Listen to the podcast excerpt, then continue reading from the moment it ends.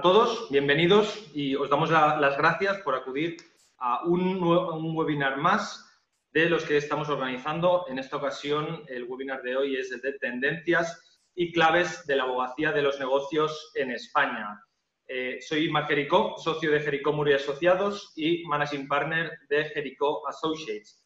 Se han cumplido ya seis meses desde que el pasado 14 de marzo el Estado eh, el gobierno español convocase el estado de alarma tras el tema de la COVID-19 y en el transcurso de estos, de estos meses hemos, visto como, hemos visto cómo las firmas de abogados se han enfrentado a numerosos eh, retos a nivel estratégico, a nivel de gestión, a nivel de eh, atracción de talento, a nivel de tecnología también y a, la, y a la hora de adaptarse a estos nuevos tiempos. Y por ello creemos que es un momento óptimo para hablar de todo ello con una serie de ponentes de primer nivel, como vamos a ver ahora.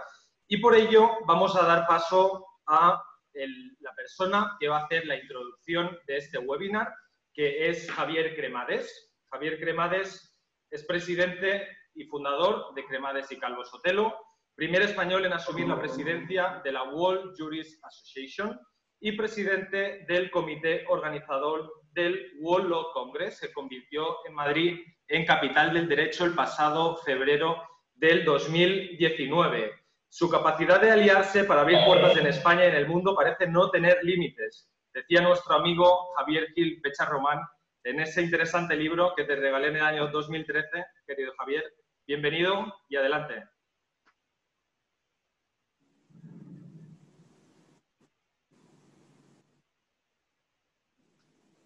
Javier, te voy a... Exacto, perfecto. Ahora. Muchas gracias, Marc. Eh, bienvenidos todos. Lo primero que quiero hacer es agradecerte y felicitarte por esta extraordinaria iniciativa que has tenido, que es ponernos a pensar, a dialogar, a aprender unos con otros, unos de otros, sobre nuestra vida profesional, sobre nuestro entorno, sobre nuestro futuro, sobre nuestro presente y sobre todo sobre algo en lo que yo me quiero fijar mucho hoy, que es sobre nuestro propósito. Quiero quiero recordar en primer lugar que Madrid, España, Barcelona, Málaga, La Coruña, España es un mercado legal eh, maduro, eh, con una competencia extraordinaria, competencia en los dos sentidos, eh, de capacidad de los que integran el mercado, pero también de concurrencia en el sentido más técnico. Una prueba de ello es precisamente pues, que, hay muchas empresas ya, como, como, la de Marc, que nos están ayudando como industria en distintos eh, factores y en distintos eh, aspectos. Por lo tanto, la primera reflexión que yo haría antes de, ver eh, este interesantísimo diálogo entre estas cuatro figuras de la abogacía sería precisamente recordar que estamos en un mercado muy sofisticado, muy lejos de las plazas eh, como Londres o Nueva York, pero muy cerca de los demás mercados más competitivos del mundo. La segunda, eh, la segunda idea que yo quiero compartir en este momento, que, es en el comienzo del diálogo, la ha apuntado Mark. ¿no? Tenemos eh, muchos retos. Yo no sé si hoy en día la tendencia es, como parece, eh, a que los clientes, por ejemplo, nos estén pidiendo estructuras de honorarios más cerradas, más eh, previsibles, o, podría cambiar en el futuro para retornar a lo que antes era la norma del honorario por tiempo, de, la facturación definitiva por el tiempo involucrado. Pero ese es un aspecto nada más. El ritmo de la rotación de talento que tiene el mercado es un ritmo saludable, es un ritmo preocupante, es un ritmo todavía lento que se va a acrecentar bueno, son muchas cuestiones que nos están afectando, ¿no? Sobre todo, yo creo que ahora es un momento muy interesante para plantearnos eh, si la cultura de trabajo, que es una de las señas de identidad de nuestra profesión, sobre todo, como dice este seminario de la abogacía de los negocios, y además creo que es un signo de identidad que merecía una evolución y probablemente merecía ser corregido, porque junto con auditores y con consultores, los abogados hemos tenido una fama bien ganada de estar eh, salvajemente entregados a nuestra profesión, con unos horarios y con una cultura de trabajo que era eh, absolutamente insostenible para combinar y compaginar y conciliar con una vida personal equilibrada, yo creo que estas circunstancias nuevas probablemente puedan alumbrar también una cultura de trabajo nueva. Ya nadie se va a poder escudar en el presencialismo, nadie va a poder, en definitiva, eh, esconder su grado de compromiso, sea alto o sea pequeño, porque en estas nuevas circunstancias yo creo que todo eso se va a hacer más evidente. Todo eso, yo creo, los propios espacios de trabajo, que, van a sufrir también una alteración y una mejora, la propia, eh, la propia digitalización de la profesión, que estaba muy avanzada, pero que yo creo que ha dado un salto adelante en estos meses y que es un salto pues, eh, estable, me parece ya, y consolidado para los próximos años. Estoy seguro que, con Marta, que con José Luis, que con, bueno, con María Eugenia, con, todos los que estáis aquí, pues eh, vamos a aprender. Yo tengo mucho interés en oír a José María Viñals, en, ver también la opinión de Ramón Mesonero Romanos, en oír a nuestra decana, eh, porque es la decana de Barcelona, pero es una decana realmente global.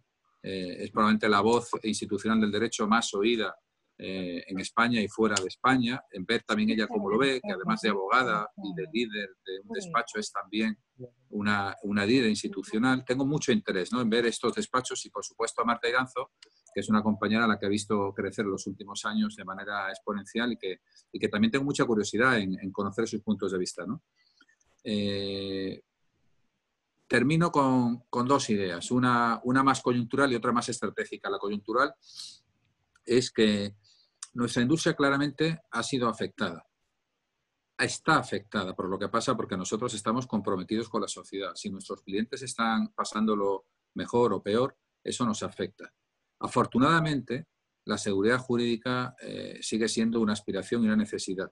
Y nuestra industria eh, no solamente no se ha desplomado, sino que está eh, vigorosamente atenta a lo, que, a lo que necesitan las personas, las empresas y las instituciones y, veremos los números, seguro también, que serán en algún caso un poquito por arriba o un poquito por abajo, pero en general yo creo que eh, la industria de los negocios, del derecho de los negocios en España, no va a tener eh, un cataclismo, no va a sufrir un desplome.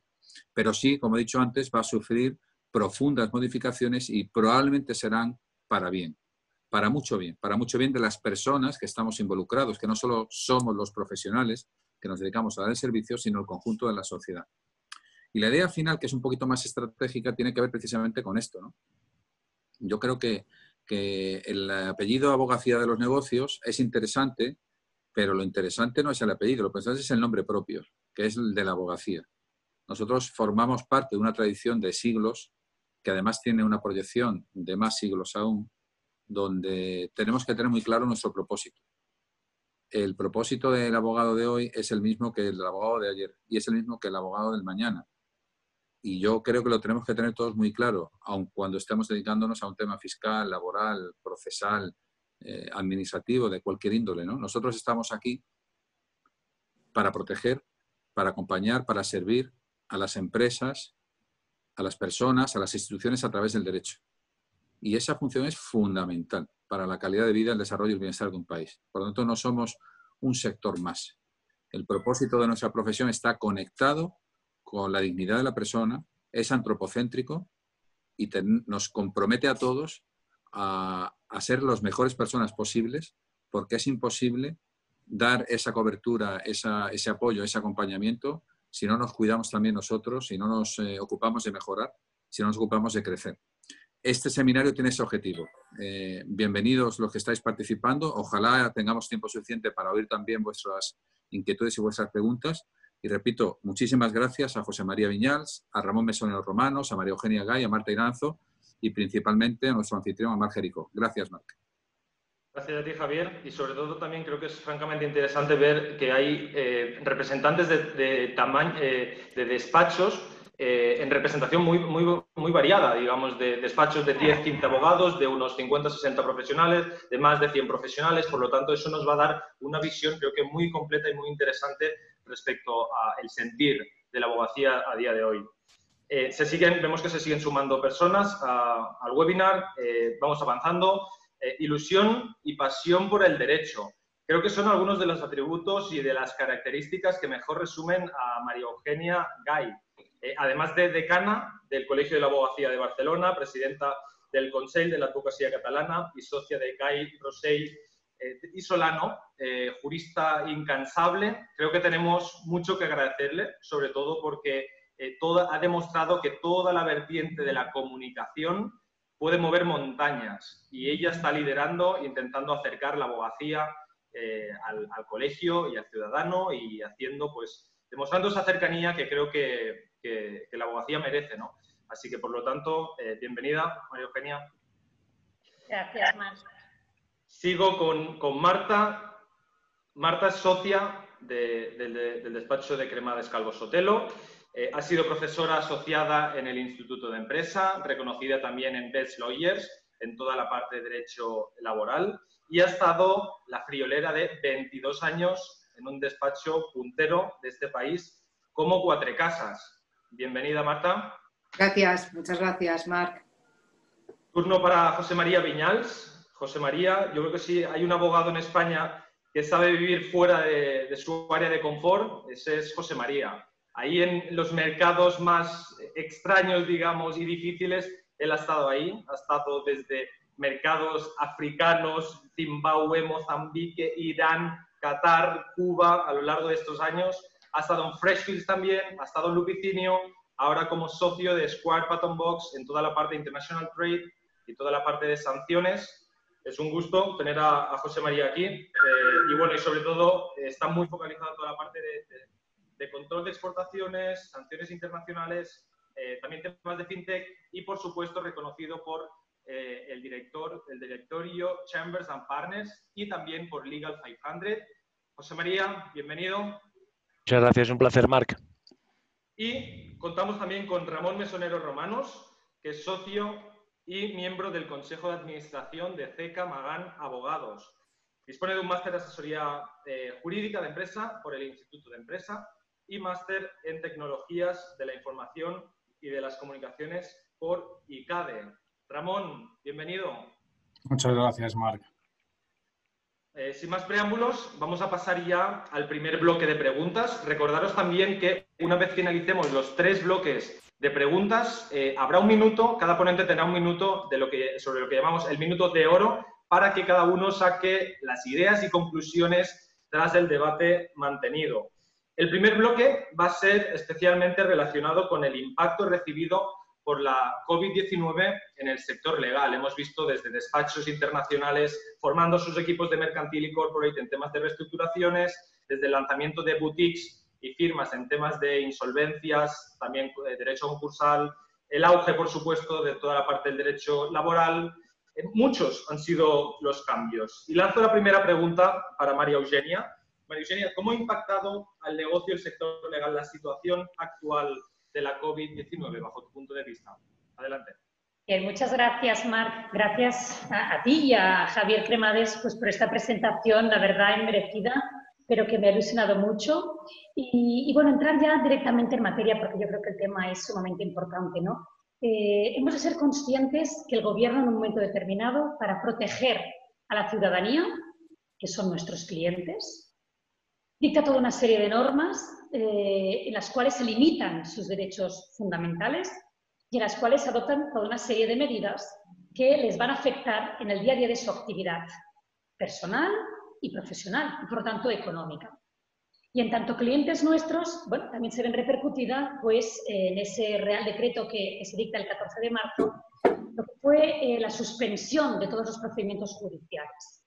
Esta situación de paralización de la justicia nos lleva, consiguientemente, a una paralización de nuestros negocios. Que de la noche a la mañana los despachos de abogados se ven bueno, abocados a una situación en la cual se vieron imposibilitados para trabajar, salvo los servicios esenciales, que como bien sabemos, en esas disposiciones transitorias pues, se regulan esas que afecten a derechos fundamentales del ciudadano, que les va a causar un daño irreversible y que por lo tanto es importantísimo celebrar, ¿no? que sabemos que están tasados en la ley. Eh, esta paralización, que viene a ser del 95% de la actividad judicial durante casi tres meses, reducida pues, a estos supuestos que comentamos, ha incidido negativamente a los despachos. Hemos de ser realistas y afrontar esta nueva situación en la que nos hemos encontrado, en la cual nuestros asuntos se han visto absolutamente paralizados. Una administración de justicia que ha sido incapaz de responder ante una situación de alarma en la cual el Estado prevé en su Constitución, pero que a efectos materiales y prácticos de ejecución, ha sido incapaz de prestar un servicio público como es la justicia. Entonces esto nos ha de hacer replantear y nos ha de hacer reflexionar, y por eso celebro pues, este foro en el que tenemos que reflexionar cómo nuestro Estado social y democrático de derecho, Estado de bienestar, se ha visto en una situación en la cual ha sido incapaz de prestar justicia.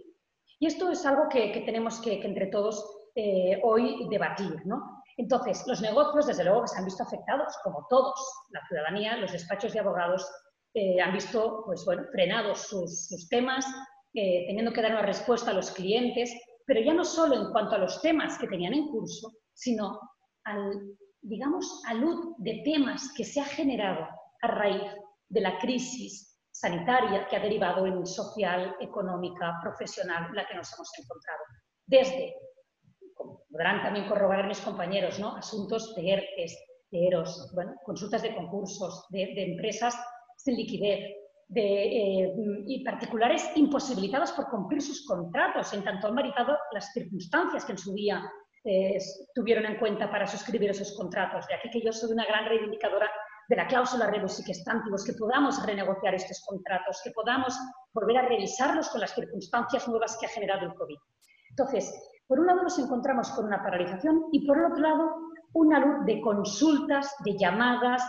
El Colegio de la Abogacía de Barcelona atendió miles de llamadas de particulares preguntando sobre temas de pagos de rentas, eh, de, alquileres, temas de contratos, temas de, violencia de género, porque también nos hemos encontrado unas circunstancias muy excepcionales en las que se ha aumentado muchísimo la, conflictividad en las familias. Entonces, ha habido como un, o sea, es decir, un encuentro entre lo que ha sido la paralización, pero a la vez la, la, activación de muchos temas a los que ha dado pie la crisis. ¿no? Entonces, ¿qué hemos vislumbrado? Para no alargarme y dejar que también que participen. Es decir, hemos vislumbrado mmm, una situación en la que una luz también de, de normativa ingente que ha ido dictando el Estado para poder ir regulando estos nuevos escenarios que se han ido generando, que los abogados hemos tenido que ir asumiendo, responder a estas, eh, a estas consultas, también derecho de familia, quiero aquí añadirlo, es decir, ha sido, bueno, nombrarles las, las, consultas que hemos tenido que, eh, abordar en este tema, una administración parada, en la que el 90, como decía al principio, el 95% de la actividad jurisdiccional se ha habido paralizada, jueces y las han podido, en cierto modo, trabajar, pero el mal endémico de la falta de digitalización de la justicia ha comportado que nadie de lo que fueran los oficiales, eh, pues, personas encargadas de los trámites de los procedimientos pudieran trabajar. Por lo tanto, yo creo que es muy importante que tengamos en cuenta que los despachos se han visto repercutidos negativamente en lo que era el día a día de su labor, pero que ahora se está reactivando en base a todos estos nuevos temas que están entrando, este nuevo escenario en el que nos ha, ha, venido abocando pues, el, COVID. ¿no? Mm, es importante tener en cuenta que la conexión, yo aquí ahora hablo ya también como decana, entre lo que ha sido los colegios profesionales, el Ministerio, el Consejo Nacional Judicial, era fundamental. Las asistencias mm, por videoconferencia del detenido en estas primeras asistencias que hacíamos en las comisarías ha sido fundamental. Por lo tanto, Hoy pues sí dejo aquí sobre la mesa para poder ir hablando entre todos, pero creo que es fundamental apostar por la digitalización de la justicia y transformar realmente este servicio público que debe prestar todo Estado social y democrático de derecho. Muchas gracias, María Eugenia. Turno para Marta. Marta, tu punto de vista sobre el impacto que ha tenido sobre el negocio en el sector legal. Adelante. El, el micro, Marta.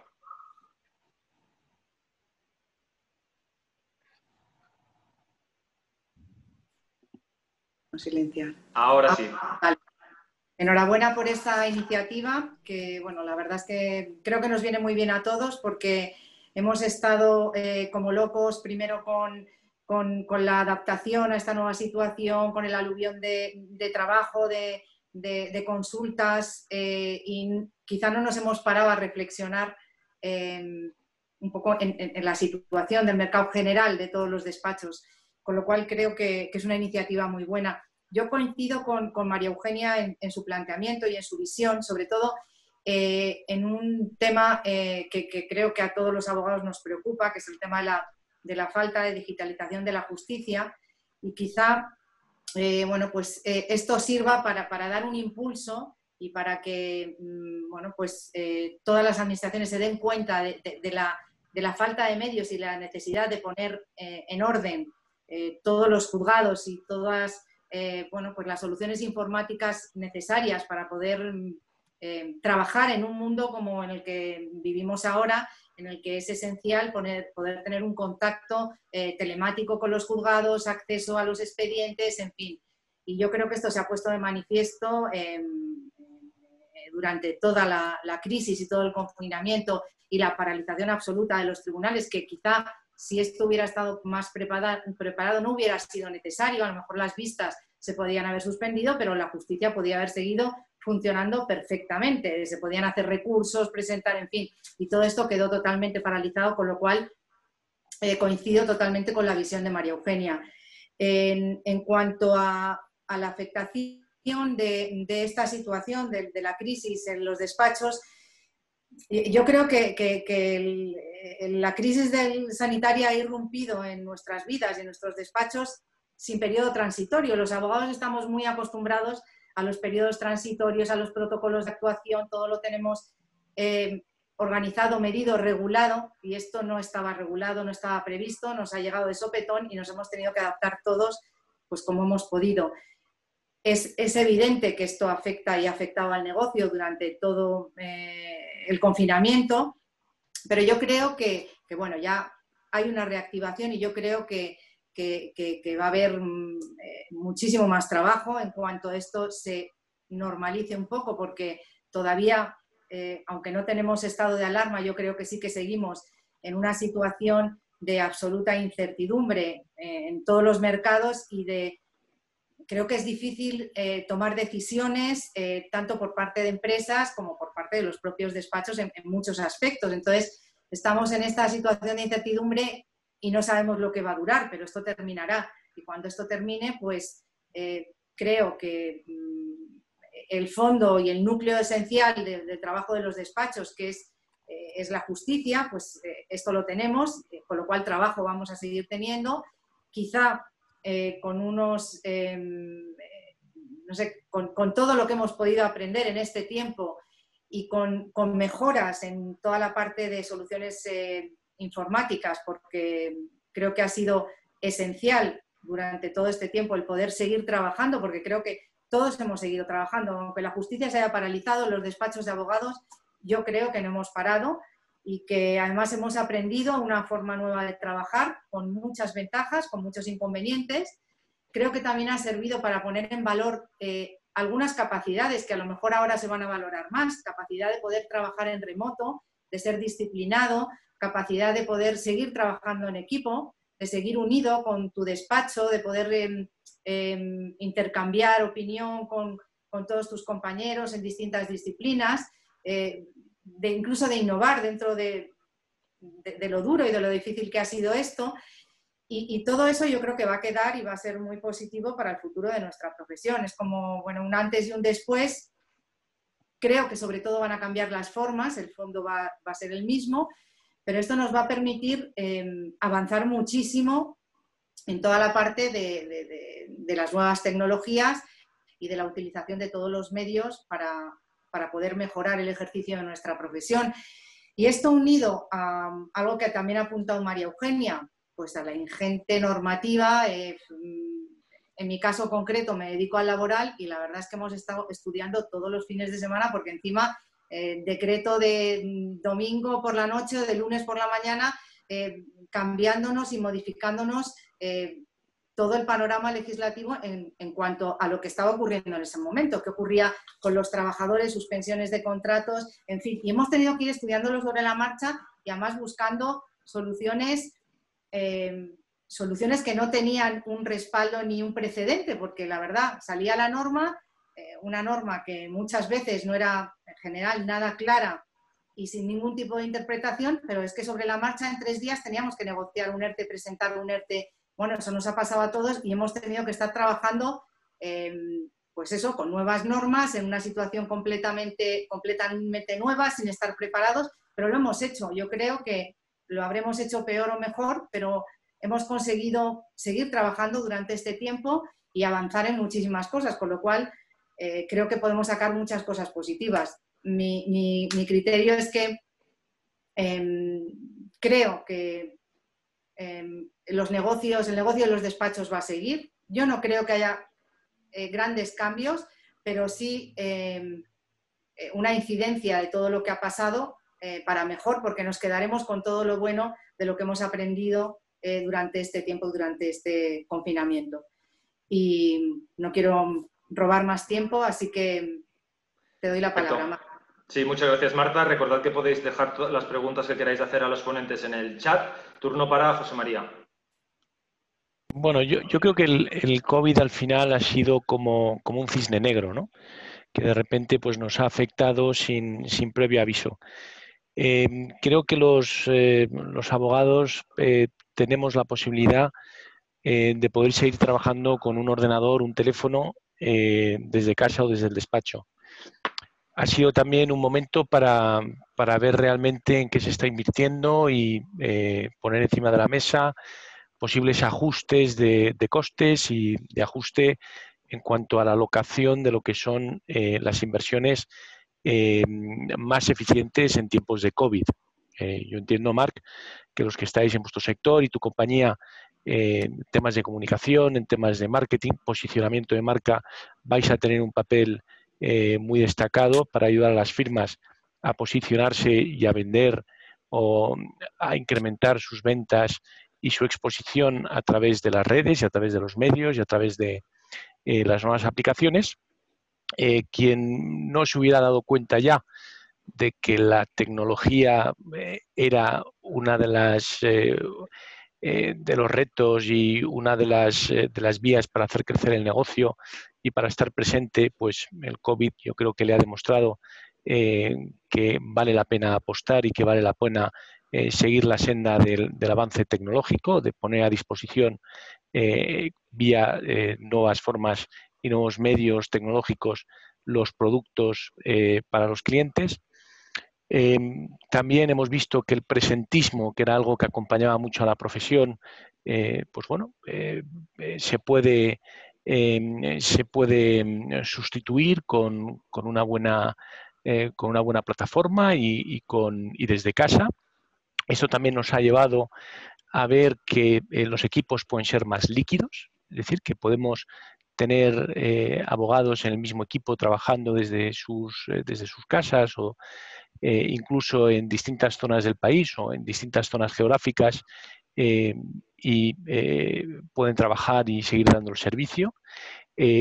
hay un nuevo tipo de liderazgo, se está creando un nuevo tipo de líder que es el líder que sabe gestionar estos equipos y que sabe gestionar el trabajo a través de, los medios que tenemos a nuestra disposición saltándonos el, presentismo. Veo que algunos de vosotros estáis conectados desde casa. Eh, algunos despachos consideran seriamente si seguir invirtiendo en el despacho como sede física, eh, una parte importante de sus recursos eh, y destinarlos pues, a, otro tipo de, a otros métodos para, atraer clientes o atraer talento más allá de los, de los convencionales. Y bueno, yo creo que nos ha puesto a reto, ¿no? Ha bajado la, ha bajado la marea y creo que fue Warren Buffett, ¿no? Quien dijo, cuando baja la marea se ve quién, lleva traje de baño y quién no lleva traje de baño, ¿no? Entonces, pues eh, ha sido también un, auto, un autoexamen. Eh, creo también que, al igual que comentaba Javier y creo que ha apuntado Marta, em, que los despachos en el 2020 en principio van a empatar lo que son las cifras del, del, 2000, del 2019, o eso esperamos, tocamos, tocamos madera, pero también creo que el COVID representa una gran oportunidad para aquellos que hubieran hecho los deberes antes de, antes de marzo de 2019. Los deberes en el sentido de tener eh, un despacho preparado para eh, poder trabajar en remoto, eh, preparados para saber y tener esa flexibilidad para saber ofrecer a clientes y adelantarse a las necesidades de los clientes y ponérselo en el formato telemático adecuado y también pues eh, que tengan ese talento nuevo, ese talento que sabe liderar este tipo de, este tipo de nueva metodología. Entonces, aquellos que han sabido eh, o que habían hecho los deberes, pues yo creo que el COVID puede suponer no solo un empate con respecto al 2019, pero también puede suponer una, una oportunidad. Gracias, José María. Turno para Ramón.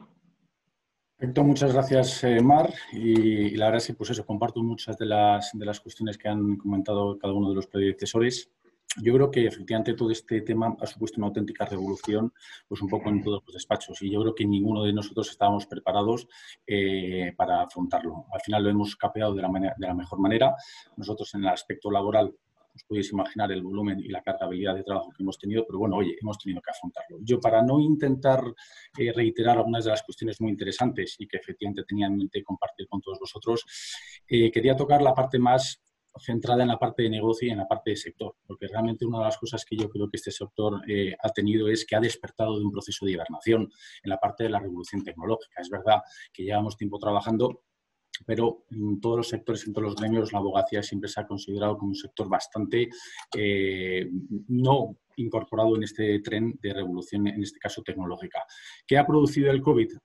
Dentro de los escasos elementos positivos, pues yo creo que el proceso de innovación eh, y en especial lo, relacionado a nuestro sector, porque el retraso, como decía, era evidente, tanto cualitativo como cuantitativo. Y este tema yo creo que antes lo apuntaba eh, Javier y creo que en este caso lo comparte. Y la prueba de ello es que si miramos atrás en estos dos últimos o tres últimos años, inclusive alguno más, el volumen eh, de negocios relacionados con el sector legal y el tema que luego hablaremos del legal tech ha sido absolutamente abrumador. Los modelos de negocio que han surgido al albor, al albor de la parte de despachos, es decir, pero que no dejan sino complementarlo. Entonces, en el enfoque de la perspectiva y el impacto que haya podido sufrir, pues bueno, ya hemos mencionado algunos, todo lo que tiene que ver con el tema del teletrabajo, es decir, aprender a convivir en un nuevo espacio, yo creo que era impensable para nosotros pensar que podíamos teletrabajar desde casa y que podíamos estar dos meses sin pisar al despacho y estar con compañeros. Es decir, teníamos que estar tocando físicamente los expedientes. Es decir, no se pasaba una digitalización automatizada donde pudiésemos teletrabajar sin que el cliente haya sufrido ningún tipo de merma ni en calidad, ni en tiempo, ni en servicio. Y yo creo que, eh, mal que bien, ha habido muchos despachos que han sabido capear el temporal, porque ya estaban en ese vagón de la revolución tecnológica. Eh, otro de los aspectos, pues eso, el tema de la apertura de nuevos horizontes al tema de los espacios. Se necesitan tener infraestructuras potentes y sólidas para poder recibir a los clientes, o a lo mejor unos buenos sistemas y unas buenas plataformas permiten y habilitan reducir costes en el tema y optimizar espacios. Eh, otro de los aspectos eh, en la parte de gestión que yo creo que es importante mencionar es todo lo que tiene que ver con el reajuste y el ajuste en las tarifas. Obviamente que en este caso los clientes te han pedido, en muchos casos al final nos han considerado como meras eh, financieras. Nos han pedido, pues en este caso, pues, pues eso, diferir temas de pagos por la circunstancia y la situación en la que estaban atravesando. Desde la parte de negocio, que mencionar, eh, para no retirar alguna de las cuestiones, pues bueno, han cambiado los roles de una atención física personalizada y trato personalizado directo en nuestras instalaciones. Esta, este COVID ha traído pues, una, seguir prestando este servicio de manera telemática. Es decir, pues Marta lo habrá visto, es decir, hacer temas, yo no me dedico a la parte laboral, mi especialidad es la parte tecnológica, pero hacer temas de convenios, eh, formalizar en este caso ERTES, negociaciones y demás, tú de manera telemática, ha sido un auténtico eh, quebradero de cabeza hasta que al final pues un poco te has acostumbrado. Luego la metodología de los procesos, y los sistemas de trabajo pues, han cambiado radicalmente. Con lo cual, ¿dónde nos lleva esto? Pues que hay una dinamización absoluta en la parte del sector de legal. Creo que realmente al final todos hemos visto que hay, que una nueva escena, hay un nuevo escenario, hay un nuevo producto que tenemos en este caso que vender y hay que ser un poco más imaginativos para que la venta del producto marque la diferencia con respecto, en este caso, a tus competidores.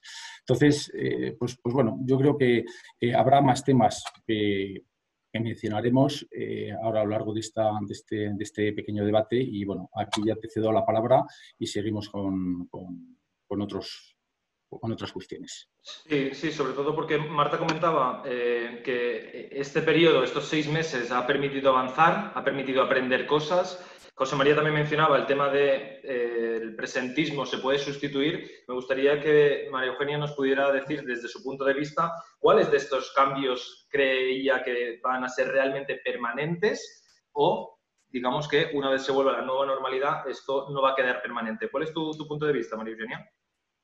Sí, bueno, eh, yo creo que algunos de los, de los cambios pues ya han salido, ¿no? Que señalaban José María, Ramón, Marta, pues temas de liderazgo el, liderazgo, la, la, gestión de equipos desde la distancia, ¿no? en este contacto humano que es muy importante. Luego había todo el tema de, de que el despacho que nos transforme digitalmente realmente va a quedar a la cola. Es decir, nosotros hemos hecho un trabajo previo, los despachos, en cuanto a digitalización y hemos podido mantener el contacto con nuestros clientes. La Administración de Justicia no ha hecho su trabajo y no ha hecho el trabajo de digitalización y ahora lo que debemos hacer la profesión es impulsar para que estos también hagan su trabajo. ¿no? Luego, otros cambios que decíamos, bueno, sin duda, el, tema del, teletrabajo. Yo creo que ha habido muchos puntos eh, de inflexión en algunos aspectos, sobre todo en relación al tema de, cómo eh, los despachos de abogados van a ser capaces de organizarse. Decíamos, algunos de nosotros pues hemos vivido siempre las estructuras tradicionales del despacho, en el cual se han invertido horas. Creo que los cuatro pertenecemos eh, a despachos en los cuales la inversión de horas en el mismo, físicamente hablando, se equivalía a productividad. Yo creo que eh, un paso muy importante y muy favorable para la conciliación, para sobre todo la, igualdad, va a ser el, el, hecho determinante de que no por estar más horas en el despacho, en la oficina, vas a facturar más y vas a tener un índice de rentabilidad mucho mayor que el que no está físicamente en la oficina. Y es algo que venimos reivindicando desde hace muchísimos años eh, abogadas que, bueno, pues que estamos un poco exigiendo nuestro puesto en cuanto a la conciliación. Ha quedado patente que el teletrabajo es posible, que estar tres meses fuera de la oficina y trabajar desde casa es posible y que, por lo tanto, yo creo que este nuevo escenario que se va a originar precisamente pues, eh, después del acuerdo marco europeo sobre teletrabajo, que hace referencia en su exposición de motivos al establecimiento este Real Decreto Ley 28-2020 de 22 de septiembre que recientemente hemos aprobado, en el que lo define precisamente como una forma de organización o de realización del trabajo utilizando las tecnologías de la información en el marco de la relación laboral. Y esto seguro que Marta lo sabrá eh, muchísimo mejor que yo. Pero eh, este avance, sin duda, Marc, en los despachos de abogados va a ser fundamental, porque venimos y partimos de una profesión tradicional eh, que quizás en cierto modo eh, eh, se resistía y a nivel institucional aquí tengo yo también que hacer la autocrítica. La institución como tal se está resistiendo a afrontar esta abogacía del siglo XXI que exige y que nos equipararía incluso a nivel internacional, porque de los aspectos tan importantes como el teletrabajo que otros países nórdicos mm, de Common Law lo tenían absolutamente asimilado, en España ha sido imposible romper esta eh, barrera que nos impedía conciliar. ¿Ah, yo creo que uno de los retos más importantes... ¿Dónde quieres poner la luz? Es este, ¿no? el, hecho de, poder ofrecer esta flexibilidad que las firmas eh, a sus equipos eh, puedan ofrecer ¿no? como, como parte importante de explotar su talento, de que sean capaces de, como profesión, poderlo desarrollar. En el fondo, no dejamos de ser una profesión que se fundamenta en el escrito, en la palabra. Y esto no hace falta que estemos en contacto con el cliente permanente. Un buen escrito es el fundamento de todo nuestro trabajo. O lo decía Ruth Bader Ginsburg, el otro día salía reflejado, ¿no? Es decir, eh, la base, el sustento de toda defensa de la abogacía son sus escritos. Y por lo tanto, esto se puede realizar desde cualquier lugar. No hace falta que estemos obligatoriamente enmarcados en las cuatro paredes eh, en un despacho. Se puede hacer desde casa porque nuestra profesión es intelectual. Y esto es algo que, esta pandemia nos va a ayudar a, asumir y, reconocer. Nuestra profesión es intelectual. Y mm, es cierto que el contacto humano es fundamental y es necesario, pero no es la base de lo que es nuestra profesión, que es humana, que es intelectual en el entendido que a nosotros nos tiene que primar la palabra la palabra reflejada en nuestros escritos, la elocuencia, el día del juicio, convencer al juez de que tenemos la razón y luego el poder exigirla y reclamarla. ¿no? Entonces yo creo que esta pandemia en el fondo nos ha supuesto un empuje, Marc, para que nos demos cuenta que, bueno, luego saqué otros temas, ¿no? pero eh, que hemos de ser conscientes de qué somos y a qué hemos sido llamados por el ordenamiento jurídico que es defender los derechos y libertades de la ciudadanía. Y a partir de aquí, construir nuestro negocio como despachos. Pero no es a base de las horas que se le inviertan. Y aquí yo reivindico pues, estos despachos que a veces pasabas por delante, al menos en Barcelona y aquí en Madrid, a las 12, la 1 de la madrugada y veías luces encendidas y gente trabajando. Yo que soy una ferviente defensora de los abogados jóvenes, es absolutamente inaceptable e improcedente. Sí, sí, sí. Creo que ahí les podrías aportar muchísimo. Con una vida personal, bueno, profesional tan activa como tienes y con cuatro hijos, creo que ahí podrías dar un máster a, muchos. ¿eh? Estoy convencido. Marta, tu turno. ¿Cuál es tu visión? ¿Cuáles de estos cambios van a ser permanentes? Pues eh, obviamente coincido con, con, María Eugenia en toda la, fuerza que ha cobrado el teletrabajo. Creo que obviamente no va a seguir en la situación que estamos ahora, porque una cosa es teletrabajar, eh, bueno, pues eh, combinarlo con el, con el trabajo presencial y otra cosa es el teletrabajo en 24 horas, que es lo, lo que hemos estado haciendo ahora pero yo creo que sí que se va a quedar, se va a quedar porque nos ha permitido, eh, pues eso, demostrar que se puede, que se puede hacer, y no solamente el trabajo en el despacho, sino también la relación con los clientes, porque como los, la, la, realidad ha sido que los, clientes pues han tenido que, acercarse a nosotros a través de, pues también de, pues de videoconferencias, ellos han aprendido que también eh, estamos ahí y que podemos trabajar y que podemos hacerlo sin necesidad de estar sentados en el despacho. Es verdad que es más fácil con un cliente al que ya conoces, porque eh, bueno, el primer contacto, el conocimiento, pues hace que luego ya sea todo más fácil. Pero también hemos conocido nuevos clientes eh, a través de, de, Zooms y de videoconferencias y hemos podido trabajar, con lo cual está claro que se puede, se puede hacer. Entonces yo creo que esa parte sí se va a quedar. Yo creo que además el teletrabajo sí que tiene una parte importante de, de poder conciliar, pero yo creo que la parte que puede ser eh, más valiosa del teletrabajo es quizá pues que se puede trabajar eficazmente con, mucho rendimiento, eh, ahorrando y optimizando tiempos porque ahorras muchísimo en desplazamiento.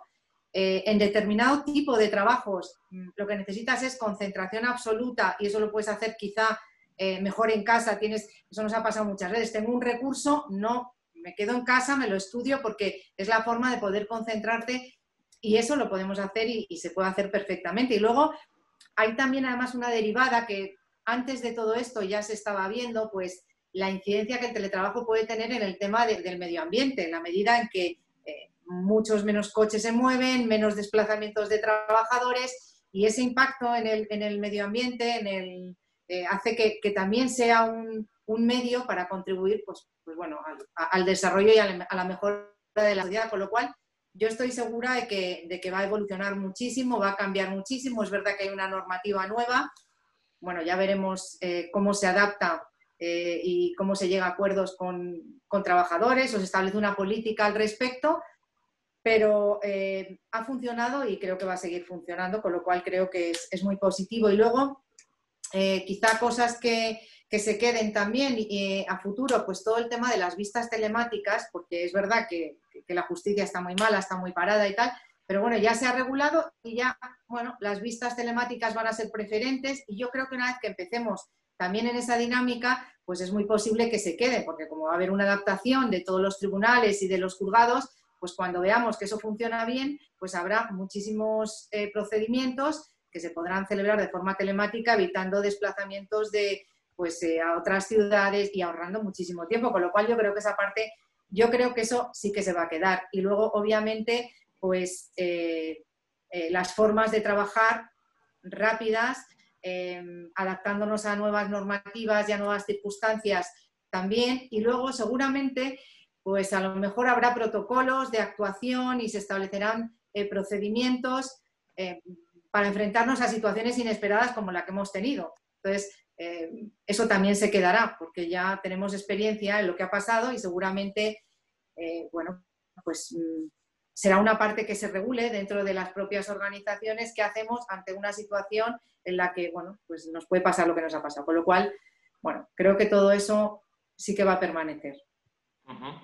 Gracias, Marta. Eh, cerramos el primer bloque con una pregunta a José María. José María, eh, diferentes medios especializados en el sector legal han sacado rankings. Eh, por ejemplo, en el 2019, algunos de estos rankings mencionaban que se cerró 2019 con una media de un crecimiento en 8,8% en lo que fue el pasado curso. Eh, el liderazgo de estos rankings, pues bueno, sigue siendo por las firmas nacionales, Garrigues, Cuadrecasas, Uría, pero luego vienen las Big Four bajo tu punto de vista, tú que has estado en, Freshfields, estuviste también en la época del oficino con Evershed, conoces muy bien la vertiente internacional.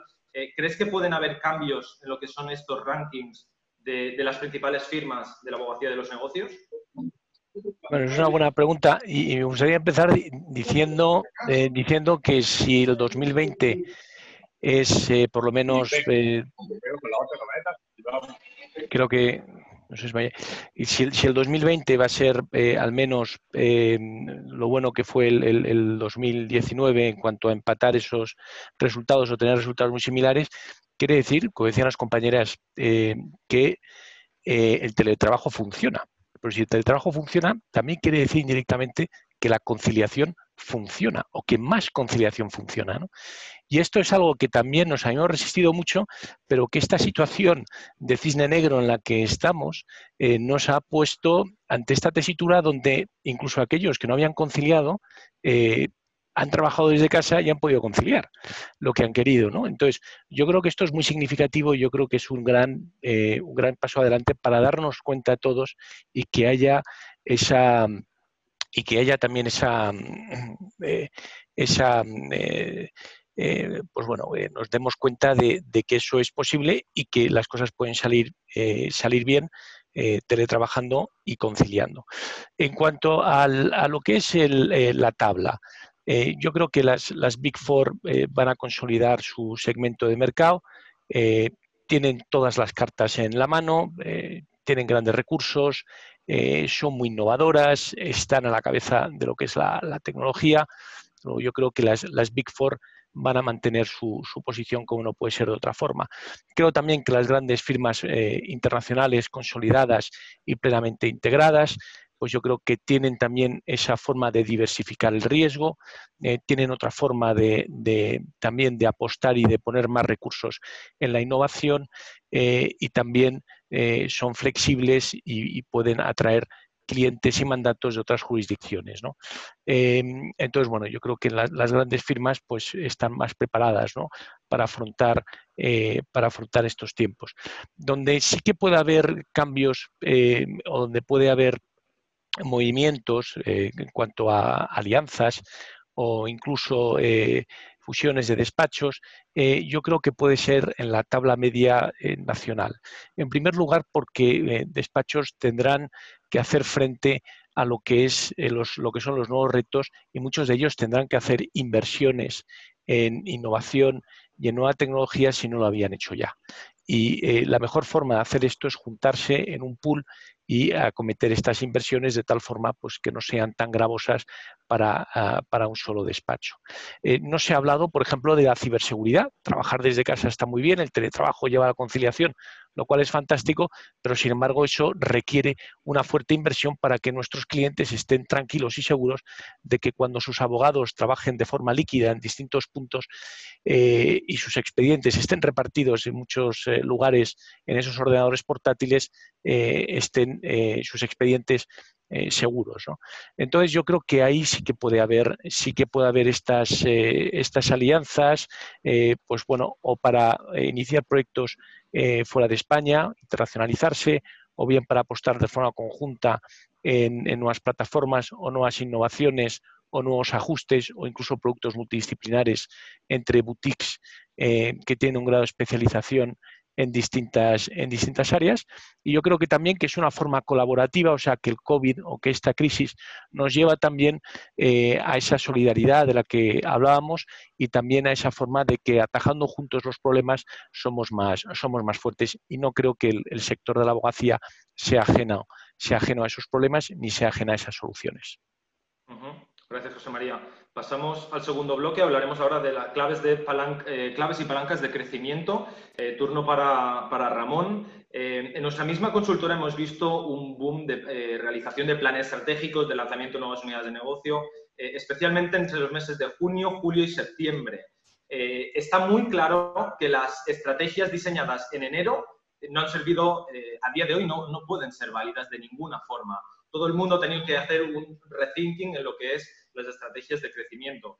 Eh, sin lugar a dudas, Ramón, un, socio en CK eh, con una vertiente de desarrollo de negocio eh, muy, muy desarrollada. me encantará que nos pueda decir, Ramón, cuáles crees que pueden ser esas claves del crecimiento y de la recuperación en, las firmas. Gracias, Mar. Yo creo que aquí lo primero que tenemos que hacer es intentar eh, ver los problemas a corto. Es decir, los primeros problemas a corto es atender y atajar las soluciones de, los clientes eh, pues, pues, que son acuciantes, que son todos los relacionados con temas de reestructuraciones. Desgraciadamente, los que vienen a continuación de las reestructuraciones, que son los temas concursales, e en definitiva, pues un poco salir del atolladero de eh, laboral que estamos viendo pues, con toda esta crisis laboral de ERTES, ahora vendrán los, los ERES, eh, es decir, estamos un poco en, esa vorágine. Pero realmente hay que pensar un poco más, yo pensaría más en el primer trimestre del 2000, eh, pasado el primer trimestre del 2021, donde realmente ya veamos un poco la luz final del túnel, que no quiere decir que vayamos a salir del final del túnel, sino que empezamos a ver o a ver o a analizar leves indicios, en este caso, de recuperación. Para lo cual, creo que lo que hay que hacer es armar ya las estructuras, en este caso los despachos, y empezar a pensar ya en, el, offering del producto que uno va a hacer. Es decir, hay muchas estrategias, muchas alternativas, muchas fórmulas que se están presentando y ahora mismo tenemos que olvidarnos de los distintos procesos antiguos, tenemos que dinamitar esos procesos antiguos y empezar a trabajar con ese enfoque actual. ¿Cómo conseguir ese enfoque actual? Para mí lo más importante, como bien decías en la parte de desarrollo de negocio, es el engagement con el cliente. ¿Cómo conseguimos eso? Pues obviamente, pues tienes bases que ya lo hemos hablado, temas relacionados con las políticas de horarios, temas relacionados con los tiempos de respuesta, importantísimos, eh, una mayor involucración en la gestión del cliente, es decir, el cliente lo que está demandando es oye, involúcrate tú en mi modelo de negocio. Yo no quiero ir a tu despacho, yo quiero que tú estés en mi empresa al margen de que efectivamente tenga yo un abogado, en este caso in-house, es decir, que formes parte de su cadena de producción. La transversalidad de las áreas es una cosa importantísima para dar un servicio unificado. El cliente no le cuentes el problema fiscal que tiene, dale una solución, ¿vale? Con lo cual, se ha mencionado antes y me encanta que se haya mencionado, porque yo sigo considerando que en la abogacía del siglo XXI que antes mencionaba María Eugenia, creo que va a haber una figura, y también lo ha mencionado eh, José María, una, la famosa figura que en las empresas eh, empieza a funcionar y empieza a estar más latente, que es el tema del gestor de proyectos. Es decir, es que los vamos a tener que es el responsable de un proyecto con independencia de que ese asunto eh, que, te pide el cliente tenga una transversabilidad en el cliente en distintas áreas. En definitiva, pues un poco meter mecanismos de learning machine, aplicar en soluciones predictivas, empezar a trabajar en soluciones basadas en bots, tanto en el enfoque B2B, pero también en el B2C, porque no nos olvidemos que en el sector medio alto nos acostumbra o acostumbramos a trabajar con el sector empresarial, pero hay un colectivo amplio eh, que trabaja con cliente particular, donde hay unas grandes oportunidades y las soluciones de este tipo de soluciones y de plataformas tecnológicas aquí están a la orden del día y cada vez están revolucionando más. Así que yo creo que un poco en líneas generales, en, la parte más estratégica, como, como, decíamos, para subirse un poco a esta ola de la recuperación, es ver a partir del 2021 qué alternativas y qué soluciones hay y empezar a prepararse para entonces, sin olvidarse de que el presente hay que vivirlo y hay que superarlo. Gracias, Ramón. María Eugenia, ¿cuál es tu opinión al respecto? Claves del crecimiento. Sí, realmente pues coincido en la esencia con todo lo que ha comentado Ramón. ¿no? Yo creo que muchos despachos han asumido en su estrategia de negocio, además, la internacionalización y la digitalización. Y yo creo que es fundamental como estructuras de, su organización. ¿no? Yo creo que son elementos imprescindibles para adaptarse realmente a estas necesidades de una sociedad cada vez más eh, global e interconectada. Y yo creo que la tecnología diluye las barreras físicas de la distancia y facilita sobre todo establecer fórmulas de colaboración con otros profesionales. Lo que decía Ramón, la transversalidad es fundamental, tanto a nivel nacional, pero ya también a nivel internacional. Y es algo que nos ofrece eh, las nuevas tecnologías a los despachos que quizás no tenemos esta red de contactos internacionales y que son de un tamaño eh, que no eh, se corresponde con las Big Four que mencionabais antes, pues es fundamental que esta digitalización nos facilite estos contactos a nivel internacional. Realmente yo creo que es una gran oportunidad para eh, poder ofrecer un servicio integral que se adapte a esta nueva forma más elástica eh, y que pueda eh, dar servicio a nuevos clientes. ¿no? Será muy importante pues, esta diversificación de la, de la, clientela. Luego también resulta, yo creo, necesario contar con un plan de actuación flexible y adaptable a cualquier circunstancia o contingencia. La pandemia nos ha demostrado que los espacios tienen que estar preparados para cualquier imprevisibilidad, para cualquier circunstancia que nos coja de manera imprevista y este plan pues, ha de ser compartido y conocido por todas las personas que forman parte de la firma. Que eh, a partir de hoy pues, todos seamos capaces de elaborar ya cuál va a ser nuestro plan de actuación. Por eso quizás también, pues, igual que Ramón, pues el tema del gestor de proyectos creo que es fundamental que también pueda participar en esta elaboración. Los despachos más pequeños, pues que sean los propios socios los que diseñen eh, cuáles van a ser los pasos que se van a tomar en caso de nuevas circunstancias excepcionales que nos toque vivir en función del momento. Luego, por otro lado, yo creo que las tecnologías realmente han abierto un abanico de posibilidades en campos muy novedosos, como decía también, la robótica, la inteligencia artificial, las criptomonedas, el blockchain, que para mí como procesalista civil me suenan a chino, pero que me he tenido que adaptar y especializar y conocer, como bien tú sabes, Marc, a través de Rodolfo Tesoni, mi diputado responsable de nuevas tecnologías, y me ha tocado hacer una inversión absoluta, pero yo reconozco aquí en el foro hoy que soy abogada procesal eh, de proceso civil exclusivamente, ¿no?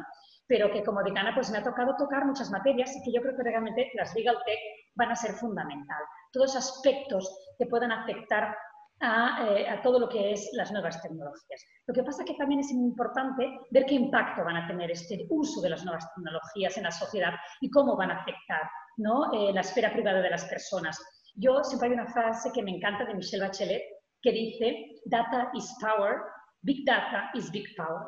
Y esto lo dice todo, realmente, el poder que puede tener un Estado, las organizaciones las instituciones en cuanto a conocimiento de datos personales y privativos de los ciudadanos es brutal. Por lo tanto, ¿qué papel también tenemos que eh, elegirnos la abogacía? Yo, en este caso, pues como colegio de la abogacía, desde luego que proteger estos derechos fundamentales, la privacidad ¿no? y todos estos derechos que, se pueden ver mermados, y lo decíais antes, un expediente judicial electrónico, eh, bueno, hemos de protegerlo, la ciberseguridad va a ser fundamental, abogados especializados en ciberseguridad eh, van a tener un papel clave en estos momentos. ¿no? Por lo tanto, yo creo que es muy importante que sepamos aprovechar el talento de cada uno de los miembros de cada despacho. Cada uno conoce cuál es su tamaño eh, de organización interna, eh, cuáles son sus limitaciones, mm, sus ventajas, sus oportunidades. Es muy importante explorar cuál es tu mercado, a quién vas a dirigirte, ¿no? cada uno reconocer el escenario en el cual se está moviendo y a partir de aquí trabajar en equipo, como decíamos, y trabajar pues, para mejorar los servicios que están prestando eh, en función de, tus capacidades y de tus posibilidades. Y si no, pues buscar, como decíamos, alianzas, eh, bueno, pues eh, nuevos proyectos y, demás, ¿no? Pero bueno, es un poco mi punto de vista. Muchas gracias, María Eugenia. Pasamos ya al tercer bloque, donde vamos a entrar ya a hablar de temas de tecnología. Talento, igualdad y diversidad. Arrancamos haciendo la primera pregunta a Marta. Marta antes mencionaba el tema de todo lo que hemos podido aprender y los cambios que han habido eh, a nivel tecnológico. También los compañeros de Wolters Kluwer publicaban un muy interesante estudio donde hablaban de, por ejemplo, a nivel de juzgados, un 41% de los encuestados espera un aumento de las vistas remotas y virtuales como nueva forma de interactuar con los jueces en el futuro y también eh, desgrana eh, algunas conclusiones sobre los cambios en la forma de trabajar y cómo un 52% de los encuestados reconoce que trabajará más desde casa. Eh, muy interesante este informe del impacto de la crisis de la COVID en el sector jurídico.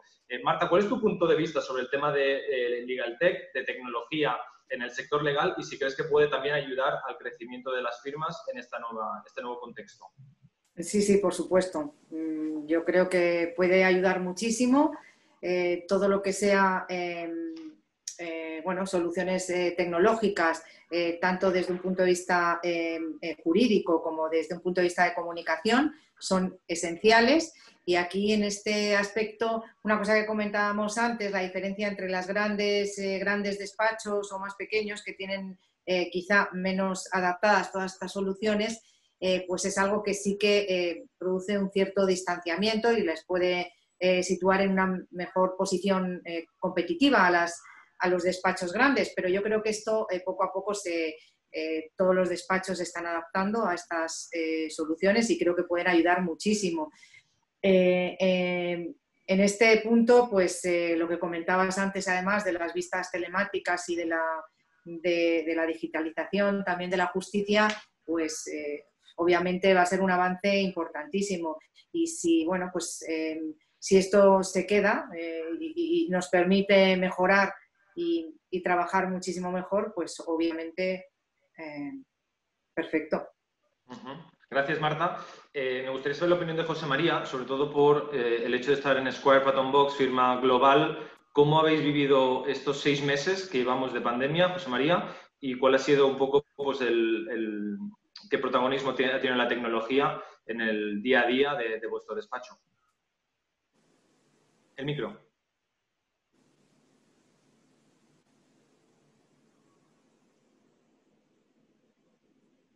Ahora yo creo que sí.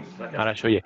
Perdón. Bueno, eh, eh, por un lado, eh, bueno, pues, pues, pues bueno, todos nos, fuimos a, casa, teletrabajamos. Teletrabajo pues nos llevó a entender a aquellos que trabajan normalmente y a comprenderlos y, ver que se puede trabajar desde casa y que esos tabús que teníamos de, algunos compañeros y compañeras que trabajaban desde casa, pues, pues bueno, no eran así y se puede rendir y ahí están los números y ahí están las lo que son eh, los índices de, utilidad ¿no? de lo que son los abogados a nivel global. Eh, por otro lado, ese teletrabajo y esa conciliación también lleva eh, a una cosa positiva, otra cosa positiva que lleva esta crisis, ¿no? que es la retención del talento, ¿no? porque al final las nuevas generaciones, la generación millennial, una de sus grandes reivindicaciones era poder trabajar desde casa y poder conciliar. Pues bien, eh, con el COVID se nos ha dado la alternativa de que podamos teletrabajar y que podamos conciliar. Entonces yo creo que eso también ha sido positivo desde el punto de vista, desde el punto de vista personal, desde el punto de vista humano y desde el punto de vista de retención, eh, de retención de talento. Square Patton Box apuesta por el talento y apuesta por, eh, por lo que es la, nueva savia dentro de la, institución. y bueno, y si aquí hemos apostado a la hora también de revisar nuestras políticas y de revisar nuestros ajustes, pues en primer lugar, pues siempre tener muy en cuenta que el futuro de la firma reside en la parte más joven, eh, la parte más joven de la tabla. Y luego eh, la tecnología, eh, pues es una de las máximas de la firma a nivel global. Aquí hay un, un dicho ¿no? que decimos que sacrificar en innovación para ahorrar costes es como parar el reloj para ahorrar tiempo y es algo que llevamos un poco en el, en el ADN, ¿no? Lo que es eh, tecnología, lo que es eh, saber adaptarnos a lo que son las necesidades del cliente desde el punto de vista de la innovación tecnológica, eh, ofrecer como uno de los puntos la ciberseguridad, es decir, que podemos tener abogados trabajando en distintas localidades del mundo en temas muy sensibles, pero que con unos estándares altos de seguridad y luego, pues eh, también en la eficiencia de costes, o sea, esa innovación se traslada luego en una eficiencia de costes y un mejor, y un mejor servicio.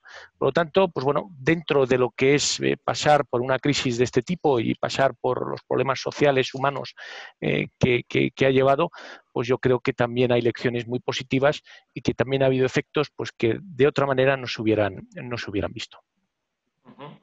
Perfecto. Ramón, toda la vertiente tecnológica, ¿cómo la vivís desde CECAMAGAN? Eh, vamos a ver, nosotros ya veníamos trabajando en la parte tecnológica, es decir, eh, no quiero hablar tanto de nosotros porque realmente al final eh, no se trata de hablar. Yo creo que lo que se trata es ver cómo y de qué manera la parte tecnológica afecta y, establece pues, mecanismos para, eficientar, digamos, un poco todos los, procesos, en este caso, eh, a nivel interno. Entonces, eh, desde la parte, digamos, tecnológica, como decía antes, pues, ha habido una auténtica eh, revolución. Obviamente, pues una de las, de las áreas de especialidad en la que yo dirijo dentro de la firma, que es toda la parte de protección de datos, en la que llevo desde el año 96, pues me gusta ver que realmente empieza a tener, porque tiene que ver pues la ciberseguridad que mencionaba José María, todo lo que es toda la parte de protección de datos. Ahora hay una parte importantísima que empieza a tener cierta cabida en, este sector, que es la protección de activos eh, empresariales, en este caso la ley de de, secretos empresariales. Al final todo se convierte en la gestión del el dato, pero no necesariamente el dato tiene que ser dato de carácter personal. Es verdad que el dato de carácter personal tiene una, una predominancia, en este caso, mayor. En la parte de tecnología y el tema del crecimiento, pues sin lugar a duda, como he dicho antes, soy un firme defensor, en este caso, de que realmente todos los despachos que no estén basados y no tengan una estructura de crecimiento basada en una potente herramienta tecnológica que a todos los efectos tenga capacidad pues, para mm, eh, medir que tenga capacidad, en este caso, para establecer, en este caso, modelos eh, predictivos basados en temas de learning machine, medir la productividad y la rentabilidad, en este caso, de los asuntos encomendados por los clientes. Eh, cómo y de qué manera tú controlas la productividad de tus propios abogados en los asuntos que les encomiendas. Eh, cómo eficientar, en este caso, las minutas de cara a tus clientes. Para mí, honestamente, creo que va a ser la grandísima diferencia entre crecer mantenerse o inclusive morir. Entonces, eh, pues yo creo que con eso pues prácticamente digo, digo, digo todo. Es decir, la tecnología es indispensable y el uso o el buen uso que hagamos de esa tecnología es lo que nos va a, medir y nos va a posicionar en el, en el curso en el, en los próximos, en el próximo medio plazo. Gracias, Ramón. Eh, vamos a la parte del talento y pregunta para María Eugenia, eh, especialmente preguntándole la parte del talento como clave de futuro. ¿Qué papel, María Eugenia, crees que pueden tener y que juegan las políticas de igualdad y diversidad a día de hoy en el, sector legal? Bueno, sin duda yo creo que, esta pandemia va a ser una oportunidad para explotar el talento, talento femenino, sobre todo que yo creo que era el que perdíamos, que perdían los despachos de abogados y abogadas de nuestro país, porque realmente yo creo que nunca nos hemos parado a valorar y sí que había a nivel empresarial ha habido una asociación que es Closing Gap, que son los que están estudiando cuál es la pérdida que tienen las empresas de alguna manera renunciando al talento femenino, no aplicando medidas de conciliación, no facilitando eh, el trabajo a las madres o mujeres que en ocasiones circunstanciales pues, se veían interrumpida su carrera profesional, el no apostar por ese talento suponía una pérdida que a largo plazo tiene un valor. Y este valor es enorme. Y, esto lo, revelan los estudios, es decir, no lo digo yo, sino que es un tema de estadísticas y un tema de números. Mm, hace falta que, nos vayamos pues, a ver el número de socios y socias que tienen cada uno de los despachos que, estamos aquí integrados. Yo he tenido que luchar en un despacho eminentemente masculino en el que era la única socia desde que entré, eh, muy jovencita, y en el que siempre pues, me he visto muy sola, abanderando la lucha, pues, defendiendo mis maternidades, mis, mis, periodos pues, en los cuales yo he visto, eh, en cierto modo, paralizada mi carrera profesional, pero que no mm, interrumpida, es decir, pero que el ritmo evidentemente no es el mismo cuando estás asumiendo la totalidad de las responsabilidades. Hemos avanzado mucho en corresponsabilidad, hemos avanzado mucho en un tema de formación y educación eh, en todos los sentidos, pero sí que es cierto que todavía la abogacía continúa siendo una profesión en la cual se tiene que ir reivindicando la igualdad. Y se tiene que reivindicar porque eh, lo dicen, pues evidentemente, eh, los números en los cuales pues, vemos que es Big porque hablabais vosotros, es decir, hay despachos, voy a decir el nombre, pero que tienen 8% de socias, otros que tienen un 15% y otros que de alguna manera presumen de tener un 15% de mujeres socias en su plantilla. Esto es alarmante y a mí es algo que me preocupa eh, como abogada, por descontado, como abogada que tiene que defender los derechos y libertades de la ciudadanía y también como, como mujer. Nosotros hacemos eh, un foro en el cual pretendemos visibilizar el papel de las mujeres en, en la sociedad y efectivamente todas las empresas reconocieron que la incorporación de mujeres generaba beneficios y que los proyectos liderados por estas obtenían una mayor rentabilidad. Entonces, yo creo que sin duda el hecho de poder tener este teletrabajo va a suponer un, apunte más para, aprovechar este talento femenino. Luego, evidentemente, también el talento masculino, en, tanto que esta conciliación le va a permitir a él también pues, poder llevar una vida más equilibrada, que no tenemos que olvidar que nosotros somos de una generación, pero que los jóvenes han crecido, se han educado con la responsabilidad muy asumida y que ellos quieren estar en sus casas también, eh, viendo crecer a sus hijos. Eh, bueno, pues los que somos hijos de abogados, desde luego hemos crecido en un entorno en el que la figura del abogado de la casa, pues efectivamente mm, tenía pues, unas ausencias importantes, por no decir que la figura tradicional del, del profesional de la abogacía eran horarios interminables en los cuales pues no había prácticamente una vida familiar y de conciliación. Esto yo creo que lo tenemos que superar ¿eh? y es muy importante que aquí nos impliquemos hombres y mujeres. Por lo tanto, estas políticas inclusivas, estos planes de igualdad que los colegios de la abogacía como el mío pues estamos comentando, sin duda van a ayudar a generar conductas y elementos que van a, favorecer esta igualdad de oportunidades. Igualdad de oportunidades ya no solo por razón de género, sino también por todo tipo de, circunstancias. ¿no? Y luego también, pues eh, a mí me gusta mucho hacer hincapié en cuanto al talento, eh, en cuanto a, transponerlo pues, a la digitalización. Todos esos aquellos abogados que no tengan un talento especial en, temas eh, de nuevas tecnologías, sin duda que se van a quedar atrás. Tenemos que fomentar, tenemos que formarles. Desde el Colegio de la Abogacía estamos haciendo muchísimos cursos de formación estas habilidades que necesitan también los abogados hoy en día, que ya no solo es, como decíamos, el uso de la palabra, sino también toda una serie de habilidades como el marketing, la proyección, eh, tener la capacidad de hacer clientes, de mantenerlos, de trabajarlos, de cuidarlos, todas estas habilidades que, además pues, en las cuales incluye el uso de las nuevas tecnologías, pues van a ser fundamentales. Y el éxito va a ser, eh, los espacios que van a triunfar sin duda van a ser los que aprovechen el talento femenino y que sean capaces de digitalizar sus, firmas. ¿no? Gracias, María Eugenia. Última pregunta ya. Pasamos a la vertiente más internacional. Eh, en ese sentido, preguntarle a Marta sobre si toda la parte de internacionalización, si es una quimera o una, palanca real de crecimiento. ¿no? Históricamente, pues eh, Cremades y Calvo Sotelo sido un despacho con un interés continuado en todos los mercados internacionales, bien con oficinas propias, con alianzas. También tenéis la, red de Eurolatamlex. Eh, ¿Cuál es la, visión vuestra en toda la vertiente internacional, Marta?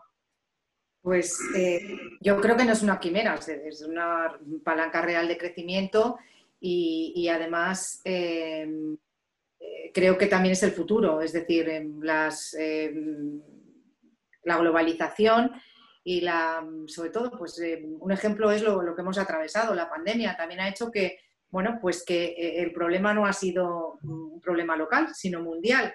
Entonces esto hace que los negocios eh, pues hayan sufrido no solamente aquí, sino en todo el mundo, con lo cual el poder contar con, pues, con, un despacho internacional y con eh, la posibilidad de tener bueno, pues, abogados en, en, todos los sitios que puedan solucionar los problemas de los clientes me parece esencial. Entonces yo creo que es fundamental el ir avanzando cada vez más en esta línea de, de internacionalizar los despachos y em, en, este punto, por ejemplo, eh, toda la parte del eh, World Law Congress, donde está mm, Javier Prema desde presidente, la Juris Law, eh, pues hace que, bueno, pues, que pueda servir como plataforma de lanzamiento de toda esta parte internacional de, los despachos. Creo que es, que es fundamental. Y la última para ti, José María, nuestro trotamundos, abogado trotamundos por el mundo que creo que nos tiene mucho que contar, pero te pido que seas muy, muy escueto, pero por supuesto queríamos cerrar con tu opinión sobre ello. Adelante. Muchísimas gracias. Bueno, pues yo, yo qué voy a decir, ¿no? Que me dedico a esto, ¿no? la parte internacional, yo creo que eh, coincido con Marta que es una, una, una herramienta y una palanca para el, para el crecimiento. Em, no hace falta pertenecer a una firma que tenga 50 oficinas en 50 jurisdicciones o que esté presente en todo el globo. Eh, hay muchas formas de internacionalizarse. Te puedes especializar en una jurisdicción y apostar por esa jurisdicción. Puedes aliarte con otras firmas para de forma conjunta invertir y tener presencia también en una o varias jurisdicciones. Puedes también ser parte de una de las alianzas internacionales y tener colegas y poder compartir y referir casos eh, a, otras, eh, a otras jurisdicciones. O yo creo que es algo que cada vez más está al alcance de todo. También la tecnología ayuda para que esto, para que esto sea así. Em, esta internacionalización lleva también a otro punto muy importante, aparte de, la igualdad, que tiene que ver también, está enlazado con lo que decía María Eugenia, que es la diversidad cuando eh, trabajamos no solamente con un equipo mixto donde hay hombres y mujeres eh, representados de igual manera, pero también con personas que vienen de orígenes distintos, de lugares geográficos distintos, con culturas jurídicas eh, distintas, se enriquece muchísimo el equipo. ¿no? Entonces, también el COVID nos ha permitido trabajar de forma muy descentralizada, casi como si fuéramos un blockchain. Eh, eh, hemos visto que es más fácil trabajar con el ordenador, con el teléfono y da igual que esté también en Madrid mi compañero que esté en Nueva York. Al final eh, se pueden hacer estos equipos líquidos y la capacidad de, obteniendo esta igualdad y esta diversidad, te lleva a lo que dicen los, los anglos, a un pensamiento más out of the box, ¿no? O sea, te llevan a ver las cosas de forma distinta, a darle un enfoque distinto a los problemas, a llevar a, poder enfrentarte a las necesidades de un cliente que a lo mejor no tiene nada que ver contigo porque viene de otro país, tiene otro origen, tiene otro idioma, tiene otra forma de interpretar el mundo completamente distinto.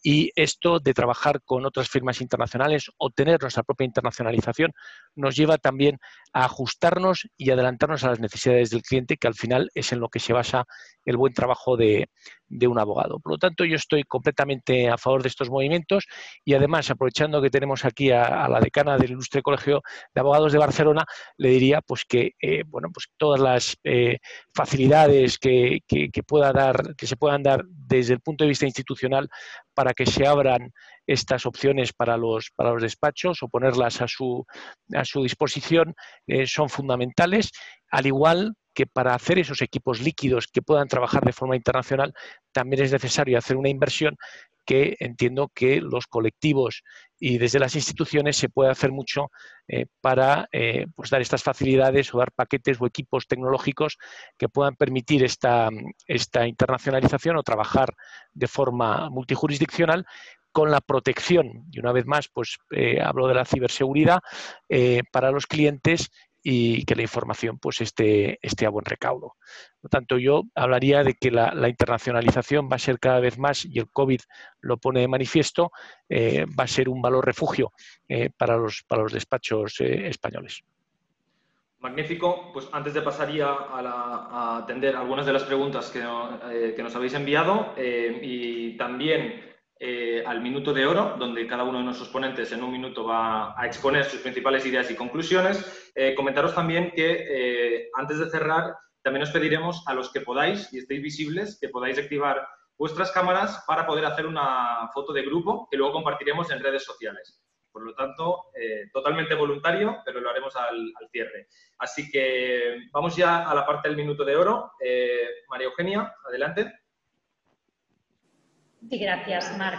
Eh, para no repetirme, pero realmente haciendo un resumen de todo lo que he dicho de teletrabajo, conciliación, talento, digitalización, quiero dedicar estos eh, segundos a reivindicar los juicios telemáticos. Es algo que no hemos sacado aquí, pero que para la abogacía va a ser crucial y fundamental.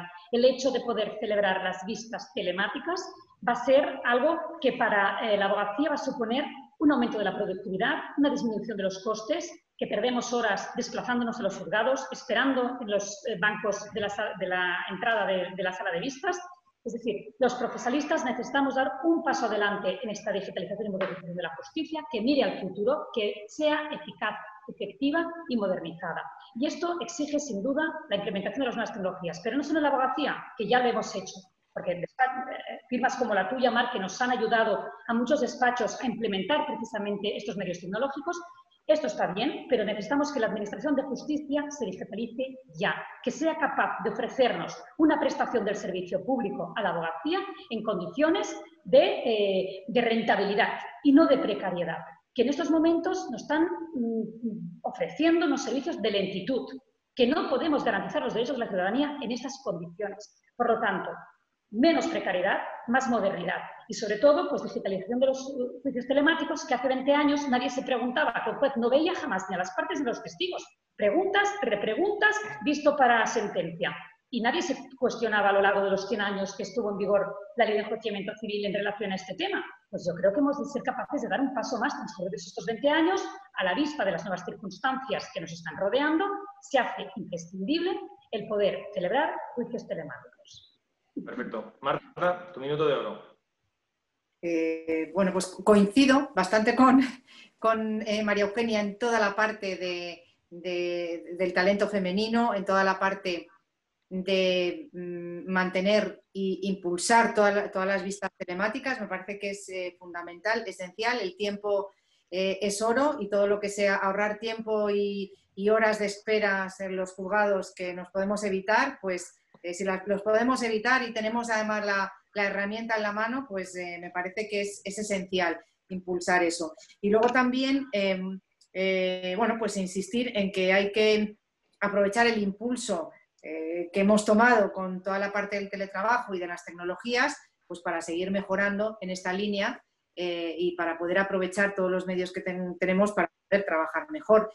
Y, fundamental también creo que es eh, el establecer planes, el planificar eh, actuaciones o protocolos, procedimientos de actuación ante situaciones inesperadas como la del COVID para poder estar preparados ante otra situación que, bueno, pues esperemos que no tengamos que vivir nunca más.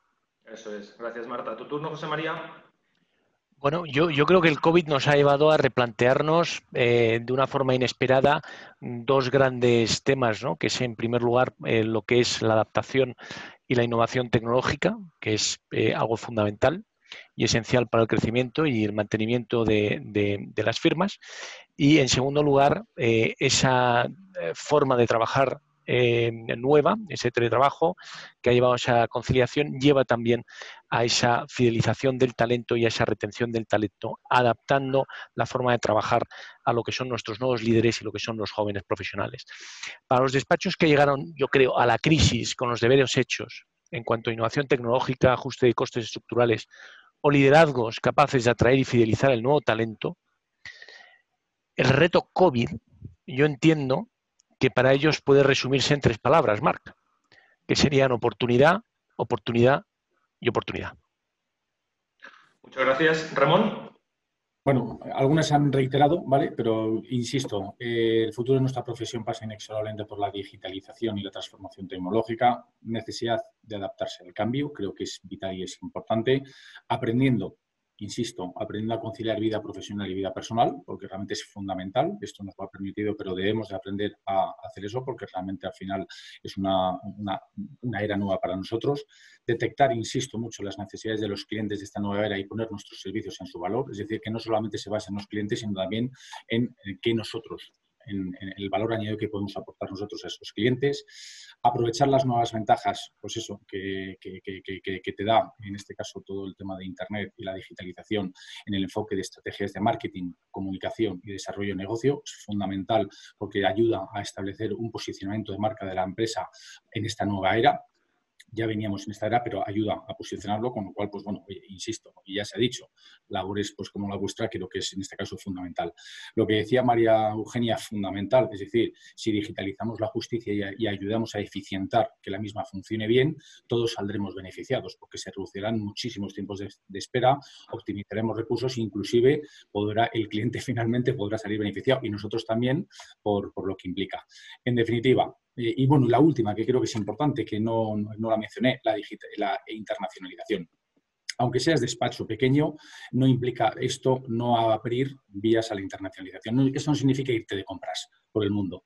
Lo que significa es crear alianzas estratégicas para que sin salir de España tú tengas acuerdos y alianzas best friends. Ya lo mencionaba José María y creo que es fundamental para cualquier tipo de despacho, pequeño, mediano y obviamente grande. Gracias, Ramón. Perfecto, pasamos al turno de preguntas. Eh, a ver si de una forma breve podemos tratar de, responder varias de ellas. Eh, la primera te la trasladamos a, ti, José María. Carlos Moreno, desde México, que nos manda saludos y menciona qué consejos pueden dar para poder implementar el trabajo en base a objetivos y no a horas. Bueno, yo creo que esto, esto es una vamos, yo, yo, creo que esto es algo que está sobre el tapete y que se ha acentuado más desde, desde, que, desde que tenemos la crisis sanitaria y el COVID. Eh, nuestros clientes eh, es obvio que se ven afectados por un parón económico, es obvio que el PIB de los países ha disminuido, hoy mismo salía en la expansión, que probablemente España pues, tenga una caída del 11%. Nuestros clientes no son ajenos a esas caídas, los despachos de abogados, aunque solemos ir con retardo en lo que a los datos macro se refiere, pues no tardaremos tampoco en, tener que lidiar con esa situación.